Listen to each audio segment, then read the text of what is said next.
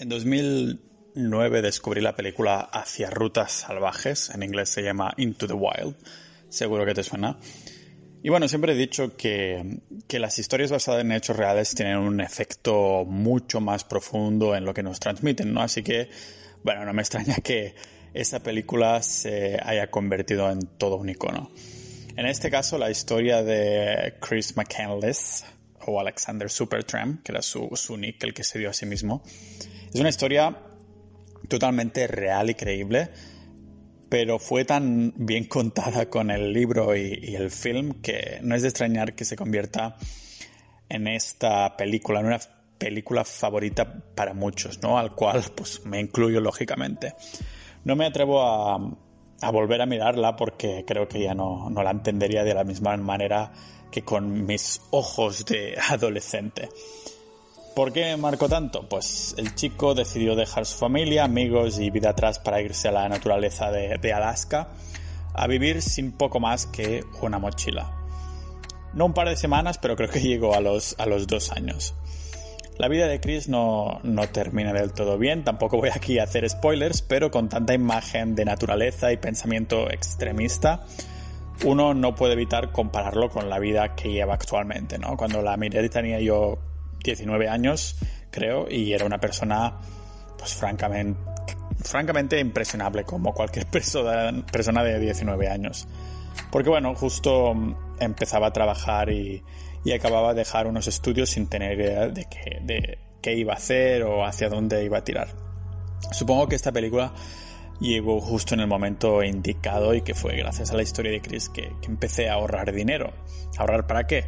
Bueno, pues unos años más tarde es cuando me fui a vivir medio año a Canadá, a viajar por las Rocky Mountains y un par de estados canadienses.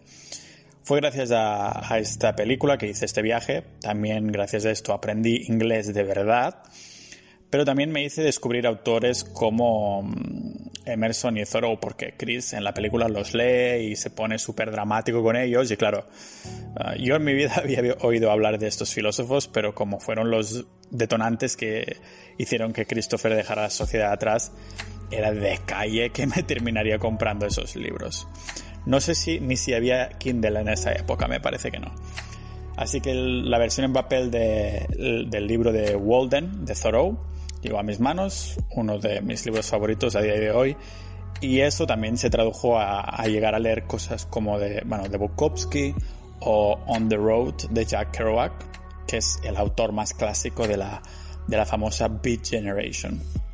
Unos escritores de esta generación que, bueno, lejos de, de hacer escritos parecidos a las frases profundas de Thoreau o Emerson, también ponían en, en perspectiva la sociedad en la que vivimos, mm, también a escribir tal como te sale de la mente, que es un poco lo que intento hacer yo cuando puedo, pero también el anhelo de viajar que, que empezó a recorrer mi sangre ¿no? al cabo de solo 20 páginas de leerlos. Poco después de esto pedía una excedencia en el trabajo y me iba medio año por tierras canadienses y americanas, aunque bueno, tengo que confesar que hoy en día apenas leo, ya sé que no suena, no suena muy guay decirlo así, porque básicamente escucho audios y escribo para digerirlo, ¿no? Debo en un porcentaje del tipo de persona que soy a muchos de estos libros y autores. Y en el camino del típico emprendedor online, todos nos leemos la jornada laboral de cuatro horas, pensar rápido, pensar despacio, los siete hábitos de la gente altamente efectiva, autoayuda en general, ¿no? Pero a decir verdad, poco me acuerdo de esos contenidos y muchos se pueden resumir en un par de ideas o en una sola página. Poco me marcarían porque me acuerdo mucho más de los autores que he mencionado antes y creo que sé por qué. Hoy vengo a abrir la puerta del jardín para que nos sentemos en un banco a hablar porque creo que la mayoría de autoayuda es la hija bastarda de la filosofía. Así que con esta intro larga os doy la bienvenida al podcast multidisciplinar de Pau Ninja.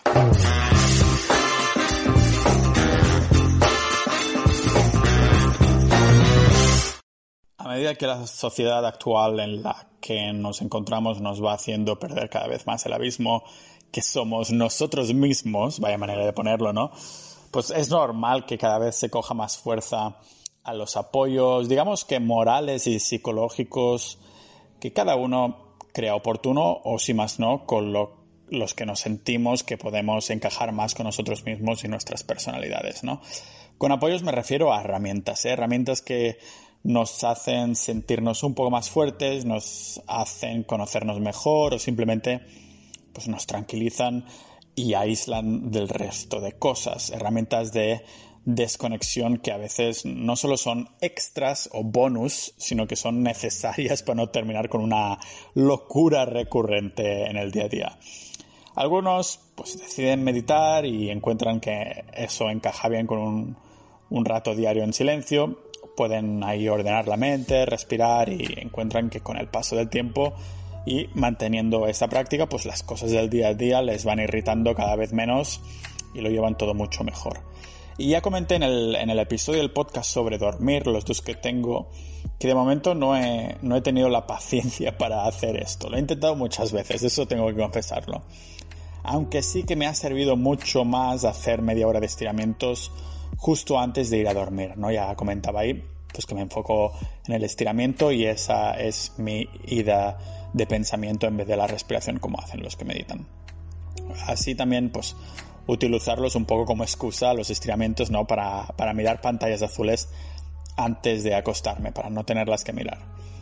Esto de, como digo, de los estiramientos es solo un ejemplo porque la necesidad para, para conectar con nosotros mismos es cada vez más fuerte para la mayoría, ¿no? La suma de, estímulos de fuera también lo son cada vez más y notamos que hay algo que no está del todo, digamos, conectado con nosotros y no, no es casualidad que pues multinacionales de redes sociales y medios de comunicación o tecnológicas utilicen equipos de psicólogos especializados para engancharnos cada vez más y con más eficacia sus invenciones. No sé si lo sabías, pero cuando entras en Twitter, esto solo es un ejemplo, ¿eh? pero cuando entras en Twitter las notificaciones que puedas tener tardan un segundito extra en aparecer, es decir, se te carga toda la página y no ves las notificaciones que tienes, el numerito ese que hay en la campanilla, hasta el cabo de un segundo aproximadamente o un milisegundo, no sé exactamente. Pues ya sabes para qué es, es para sacarnos esa hormona, ¿no? La dopamina que nuestro cuerpo la deja ir cuando vemos el numerito que hay en la barra de notificaciones de cualquier red social. Y claro, después muchos me preguntan que cómo puede ser que lleve tres años sin internet en el móvil. Tengo wifi, pero no internet. La respuesta va en estas líneas, es muy simple. Porque así al menos puedo hacer dieta de dopaminas mientras camino por la calle o voy con el transporte público y estar un poco por lo que me pasa por la cabeza o el podcast que esté escuchando, lo que sea, ¿no? Sin coger ese tic de mirar el móvil por si alguien me ha, si me ha, escrito en WhatsApp. Si algo es urgente, ya llamaré o seré llamado. esta es la filosofía. Y como digo, esta es solo una de mil y una estrategias. De las otras mil no tengo ni idea, pero miedo me da a conocerlas. Como digo, bueno, este es un ejemplo de por qué todos necesitamos desconectar de tanto estímulo, ah, pero la meditación o los estiramientos eran solo unos ejemplos. Son ambas actividades físicas que se traducen un poco a, una serenidad mental, pero no lo son para todo el mundo, ¿no? Algunos lo único que necesitan es tener un buen grupo de amigos, sentirse acompañado durante un rato cada día para insultar vía cerveza en una, terraza ahí contra el sistema actual, ¿no? Y, y, este es todo el apoyo moral que necesitan para dejar atrás el estrés del día a día o alguna rutina que no les guste, ¿no? O al menos hasta el día siguiente o hasta la próxima ronda de Bermud. Cuando toque volver a correr esa carrera de la rata. La carrera de la rata es eso a lo que llamamos la típica vida estándar adulta de la sociedad actual, de crecer, estudiar, encontrar un trabajo, emparejarse, comprar una casa, tener hijos, nietos y morir. Pero Dicho así, suena muy mal, pero no creo que tampoco haya nada de malo en, seguir este camino para algunos, claro, porque hay personas que son realmente familiares y que se sienten totalmente llenas cumpliendo estos objetivos, ¿no? Que se pueden maximizar más o menos en cada ámbito según el, empeño que, les den. casa más grande, pareja más increíble, cantidad de hijos, sueldo elevado, lo que sea. Al fin y al cabo, las maneras de, de manifestación de un propósito son muchísimas, pero claro, escuchamos esto de propósito, la palabra propósito, y nos viene a la mente algo descabellado, ¿no? Una empresa rompedora, un invento descomunal, una aplicación innovadora, no sé, un, un hobby o arte que se convierte en un nuevo estándar mundial para los que lo practican o lo que sea. A veces tratamos el propósito como si fuera sinónimo de, de grandeza. Creo que que mi generación millennial tiene bastante que, ser culpada sobre esto, porque se vende tanto el, el, rollito emprendedor y éxito que al final hemos prostituido estos conceptos y, bueno, aún peor, hemos prostituido el concepto de propósito para que termine significando algo más grande que lo que nosotros mismos queremos definir. Lo definen los otros por nosotros al final. Solo que, que mires un post de Instagram o un vídeo de YouTube de los famosos gurús, solo que mires uno solo, tu feed, tus recomendaciones se llenan de publicaciones de este tipo para que puedas juzgar lo que se mueve en mi generación, ¿no? Coches de alquiler, fotos con un montón de filtros, un viaje paradisíaco, que el único propósito que tenía era hacerse esa foto. Y yo me pregunto, si un momento es tan épico, necesitarías hacer una foto para acordarte, o si necesitas hacer una foto para acordarte, realmente es un momento tan épico. Pero ¿qué tendría de malo que, que tu propósito en la vida sea una casa bonita? A ver, pienso que sí que pienso que los propósitos tienen que ir actualizándose cuando llegas a uno, a la vez de saber respetarlos y saber a estar contento con lo que has conseguido antes de ir al siguiente, pero sin duda tener una casa bonita o fea o en la que puedas tener el estilo de vida que quieres puede ser perfectamente algo en lo que trabajar durante años y antes y años antes de tener otro propósito y estar orgulloso de ello, ¿no? Tal vez después de esto el propósito pasa a ser tener un jardín 100% autosuficiente, yo que sé, me lo invento como ejemplo, ¿no? Son muchos años trabajando para tener el sitio de tus sueños y realmente no es fácil conseguirlo para la persona con una carrera profesional media, ¿no? Más que nada porque el metro cuadrado cada vez está más, ah, más caro. Ah, no sé. Esta persona hipotética sueña con tener su jardín, plantar sus tomates, sus plantas, relajarse en una mini piscina, acariciar a su perro mientras recoge lo sembrado no sé, un propósito y un estilo de vida que, que muchos de mi generación tacharían de aburrida, rutinaria o hasta robótica. Y no me extraña que muchos lo lleguen a etiquetar así después de consumir lo que la mayoría consumimos en la actualidad, Instagram, YouTube y Twitter, y que nos enganchen para que aún consumamos más de esto, ¿no? Que nos hacen dudar de lo que queremos y solo por ver gente guay, entre comillas, ya decimos, pues yo ya no quiero eso y ahora quiero esto si a la mayoría de humanos nos fuera, no fueran personas que al cabo de unos años no, no pensaran en asentarse en algún momento, la raza humana se extinguiría, pero bueno, aquí sí que tengo que confesar que algunas veces es lo mejor que podría pasar para el planeta, de eso no hay duda, ¿no? No si, si lo miramos desde una nueva perspectiva, pero de estándares globales de naturaleza, para decirlo así. Por muy técnico que suene esto, porque una muestra bien clara es mirando el claro ah, descanso, digamos, bien merecido de la Tierra tras la pandemia esta, esta que estamos pasando del COVID-19, ¿no?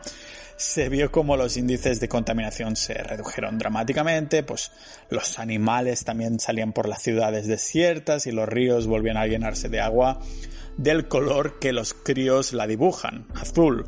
Pero yo también soy humano y por mucho que hayamos llevado nuestra sociedad por el camino capitalista equivocado en vez del camino capitalista correcto, es normal que, quiera que los, los, que conozco y nuestras descendencias tengan una larga y próspera vida como el capitán Spock de Star Trek, ¿no? O bueno, con el corazón en la mano, que al menos la mierda no llegue a tocar el ventilador, como dicen los ingleses, mientras yo esté vivo. Tampoco soy tan pesimista como para desear terror y destrucción a, lo que conocemos, solo cambio dramático y en algún momento, ¿no?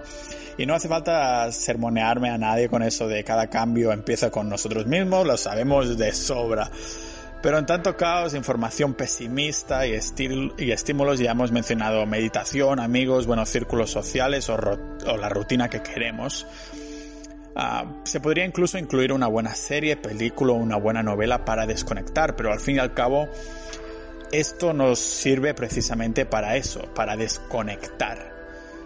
Es como intentas desconectar en vez de estar conectado y entender más, ¿no? Eso del, libro, de la novela, suena muy bien. te imaginas una persona en plan chill, al lado de una ventana, en un día lluvioso, con música chill step, y como digo, todo suena divino. Pero solo hasta que este momento dura, porque al fin y al cabo estás desconectando. Después tocan al menos 40 horas semanales de lo mismo solo para buscar ese momento de desconexión y olvidarte de las 40 horas semanales mínimas. Que en vez de una novela romántica lo cambias por una película y estás haciendo la misma función, desconectar. Al final solo cambias el formato. Algunas personas salen de, la, de la desconexión vía novela fantástica y aquí sí que deciden entrar en la, en la filosofía en busca de un poco más de sentido, ¿no? Y es probable que en, un intento de mejora personal el primer impulso fue es en Amazon o en una biblioteca o librería queremos tumbar hacia los títulos que ponen, digamos, con una respuesta directa a todas las preguntas que tenemos sobre la vida. El problema con esto, de la llamada autoayuda, que en la autoayuda un autor te intenta dar pastillas vitamínicas de conocimientos que ya están digeridos por ese autor o aún peor, muchas veces por otro autor, pero copiadas, reescritas y explicadas de otra manera por otra persona para vender libros. La filosofía, por otro lado, te da un abanico mucho más amplio de posibilidades y esto puede llegar a cansar y por eso se olvida. En vez de decirte cómo es el mundo, te pregunta cómo es este. Te lo pregunta de una forma que te, te cuestiona cosas que antes no habías hecho, y te fuerza a pensar para que llegues a tus propias conclusiones preguntándotelo. Por esto siempre he dicho que, que la autoayuda es la hija bastarda de la filosofía. Pero joder, lo que cuesta de leer y entender la filosofía, ¿no? Porque es este, este abanico tan grande, ¿no? Y además que hay un, un peligro añadido. Podemos llegar a las conclusiones correctas si no tenemos toda la información o si la tenemos a medias, como esta mayoría de autores de autoayuda que ya lo dicen como respuestas concluidas, como si ellos supieran toda la información. Por eso los antiguos filósofos eran gente de mundo que ya habían vivido lo suyo y es por eso que por muy anciano que fuera un filósofo llegaba a sus propias conclusiones, pero aún así planteándoselas en forma de pregunta, que al fin y al cabo era más que probable que este señor no supiera todo lo que hay que saber para responderlo correctamente. Pero el hecho de preguntarlo permitía tener la cabeza abierta, entre comillas, no literalmente, lógicamente, para poder considerar aún más posibilidades y poder pivotar, digamos, una corriente de pensamiento. Aquí me pregunto, ¿cuándo es la última vez que quedé con alguien que no hacía más que hablar del mismo? O tal vez fui yo el que solo hablaba de mí. ¿Cómo me podría hacer preguntas a mí mismo si con los demás solo espero que me pregunten y solo espero decir todo lo que quiero decir sin ni siquiera saber que tengo toda la información?